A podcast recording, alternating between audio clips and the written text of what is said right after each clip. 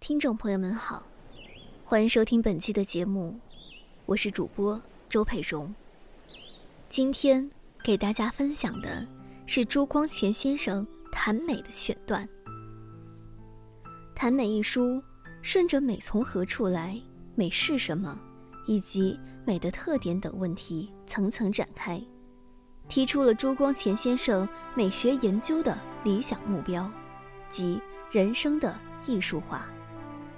朱先生用一种对老朋友的语气娓娓而谈，将他对艺术与人生关系的深刻体悟渗透在质朴清新的文字当中。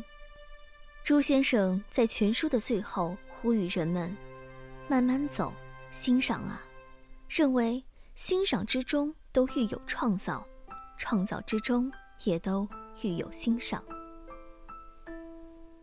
今天。我们将给大家带来谈美的片段节选，第五讲和第十一讲。第五讲，记得绿罗裙，处处莲芳草，美感与联想。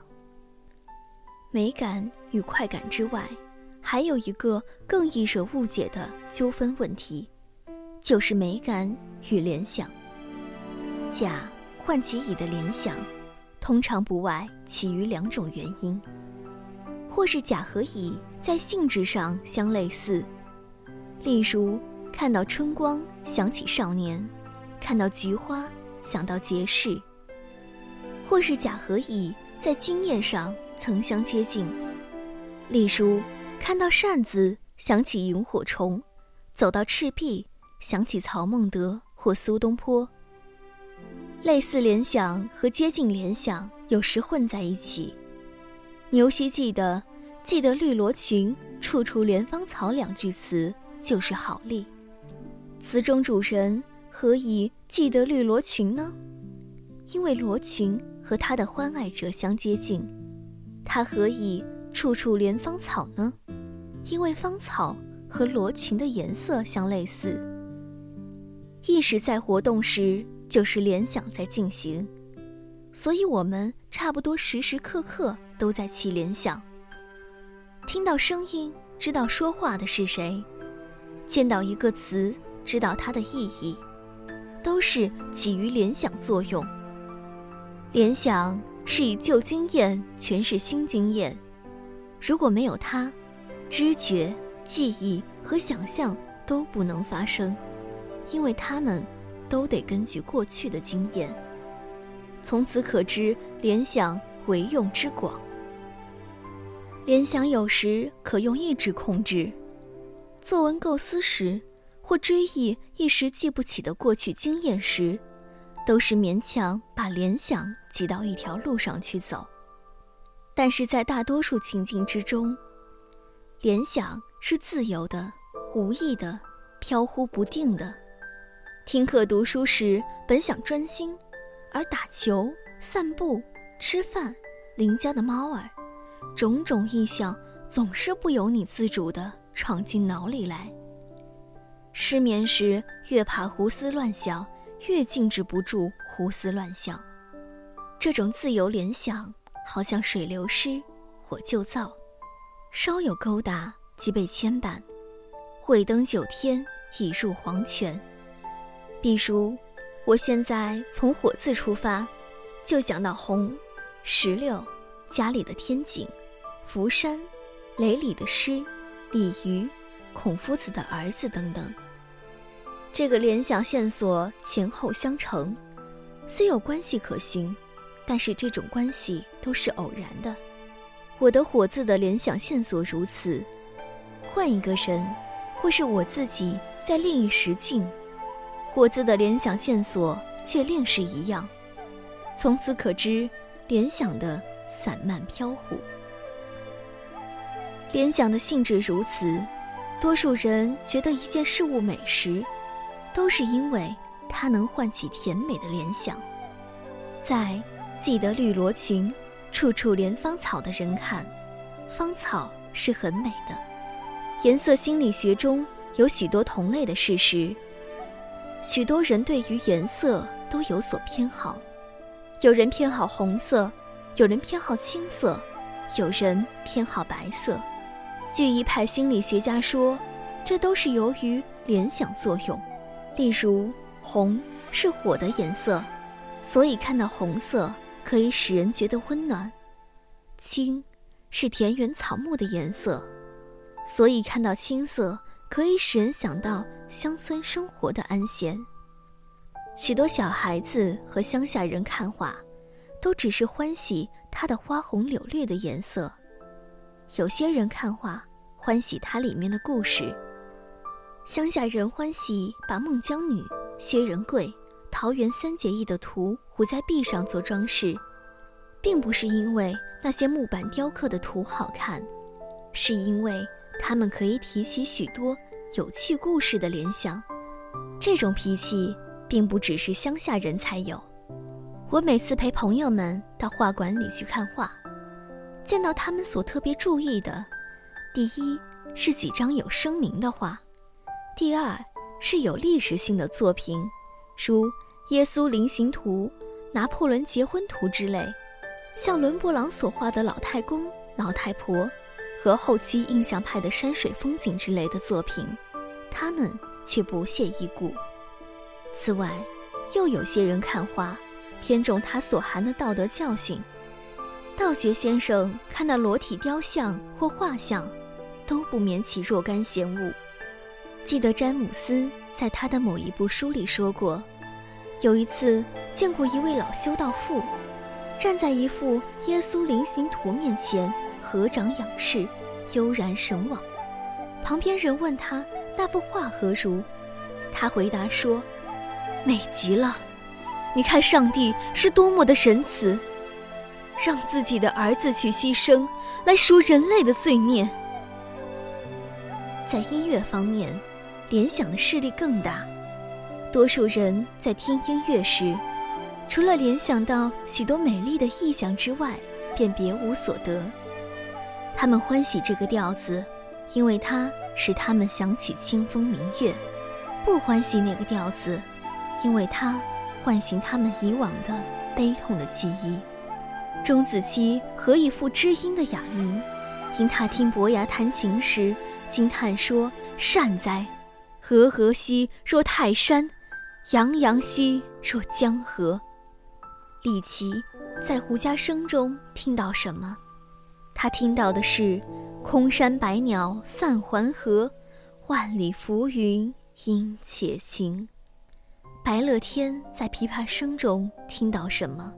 他听到的是“银瓶乍破水浆迸，铁骑突出刀枪鸣”。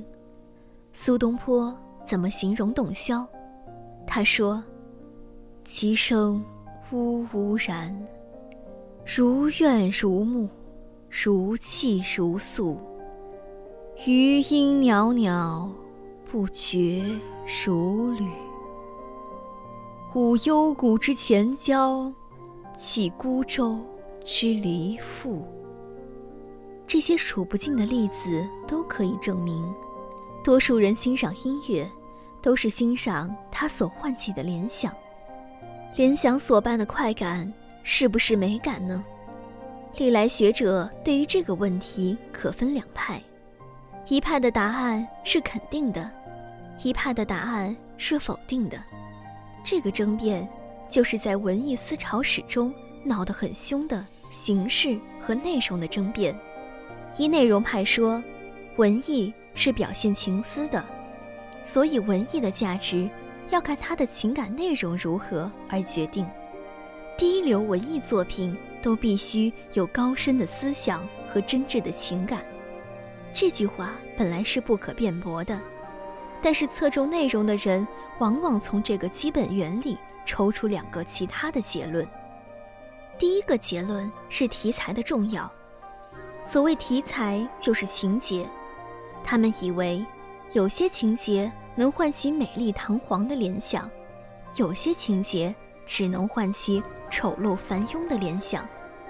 比如做史诗和悲剧，只应采取英雄为主角。不应采取渔夫渔妇。第二个结论，就是文艺应含有道德的教训。读者所生的联想既随作品内容为转移，则作者应设法把读者引到正经路上去，不要用淫秽卑鄙的情节摇动他的邪思。这些学说发源较早，他们的影响到现在还是很大。从前人所谓“思无邪，言之有物，文以载道”，现在人所谓哲理诗、宗教艺术、革命文学等等，都是侧重文艺的内容和文艺的无关美感的功效。这种主张在近代颇受形式派的攻击。形式派的标语是“为艺术而艺术”，他们说，两个画家同用一个模特，所成的画价值有高低；两个文学家同用一个故事，所成的诗文意蕴有深浅。许多大学问家、大道德家都没有成为艺术家，许多艺术家并不是大学问家、大道德家。从此可知。艺术之所以为艺术，不在内容，而在形式。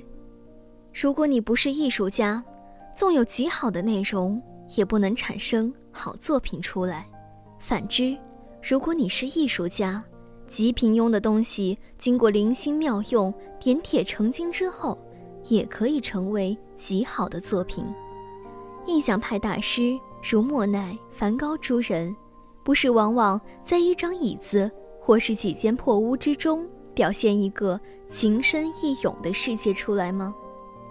这一派学说到近代才逐渐占势力，在文学方面的浪漫主义，在图画方面的印象主义，尤其是后期印象主义，在音乐方面的形式主义，都是看清内容的。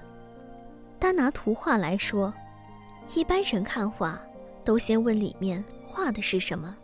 是怎样的人物，或是怎样的故事？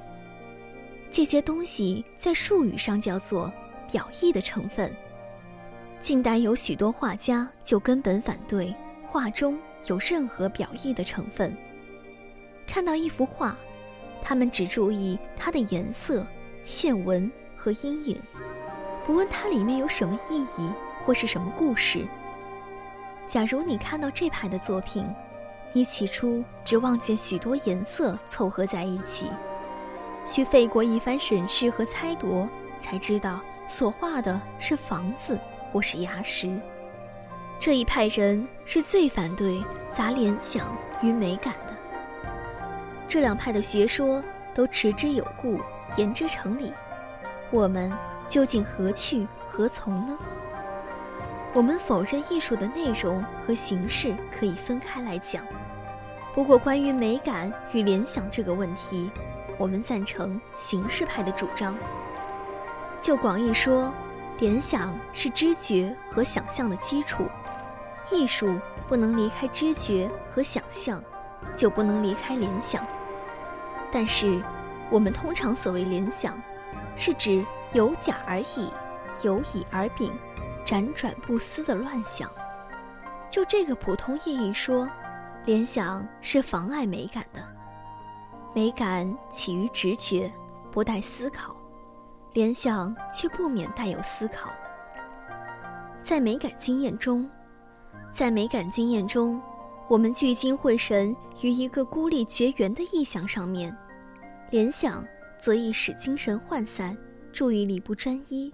使心思由美感的意象旁迁到许多无关美感的事物上面去。在审美时，我看到芳草就一心一意地领略芳草的情趣；在联想时，我看到芳草就想到罗裙，又想到穿罗裙的美人。既想到穿罗裙的美人，心思就早已不复在芳草了。联想大半是偶然的，比如说，一幅画的内容是西湖秋月，则甲可以联想到雷峰塔，乙可以联想到往日同游西湖的美人。这些联想纵然有时能提高观者对于这幅画的好感，画本身的美却未必因此而增加。知道这番道理，我们就可以知道，许多通常被认为美感的经验，其实并非美感了。假如你是武昌人，你也许特别欢喜崔颢的《黄鹤楼诗》；假如你是陶渊明的后裔，你也许特别欢喜《陶渊明集》；假如你是道德家，你也许特别欢喜打鼓骂曹的戏，或是韩退之的。原道，假如你是古董贩，你也许特别欢喜河南新出土的龟甲纹，或是敦煌石窟里面的壁画。假如你知道达芬奇的声名大，你也许特别欢喜他的蒙娜丽莎。这都是自然的倾向，但是这都不是美感，都是持实际人的态度，在艺术本身以外求它的价值。本期的节目就到这里，感谢您的收听，我们下期再见。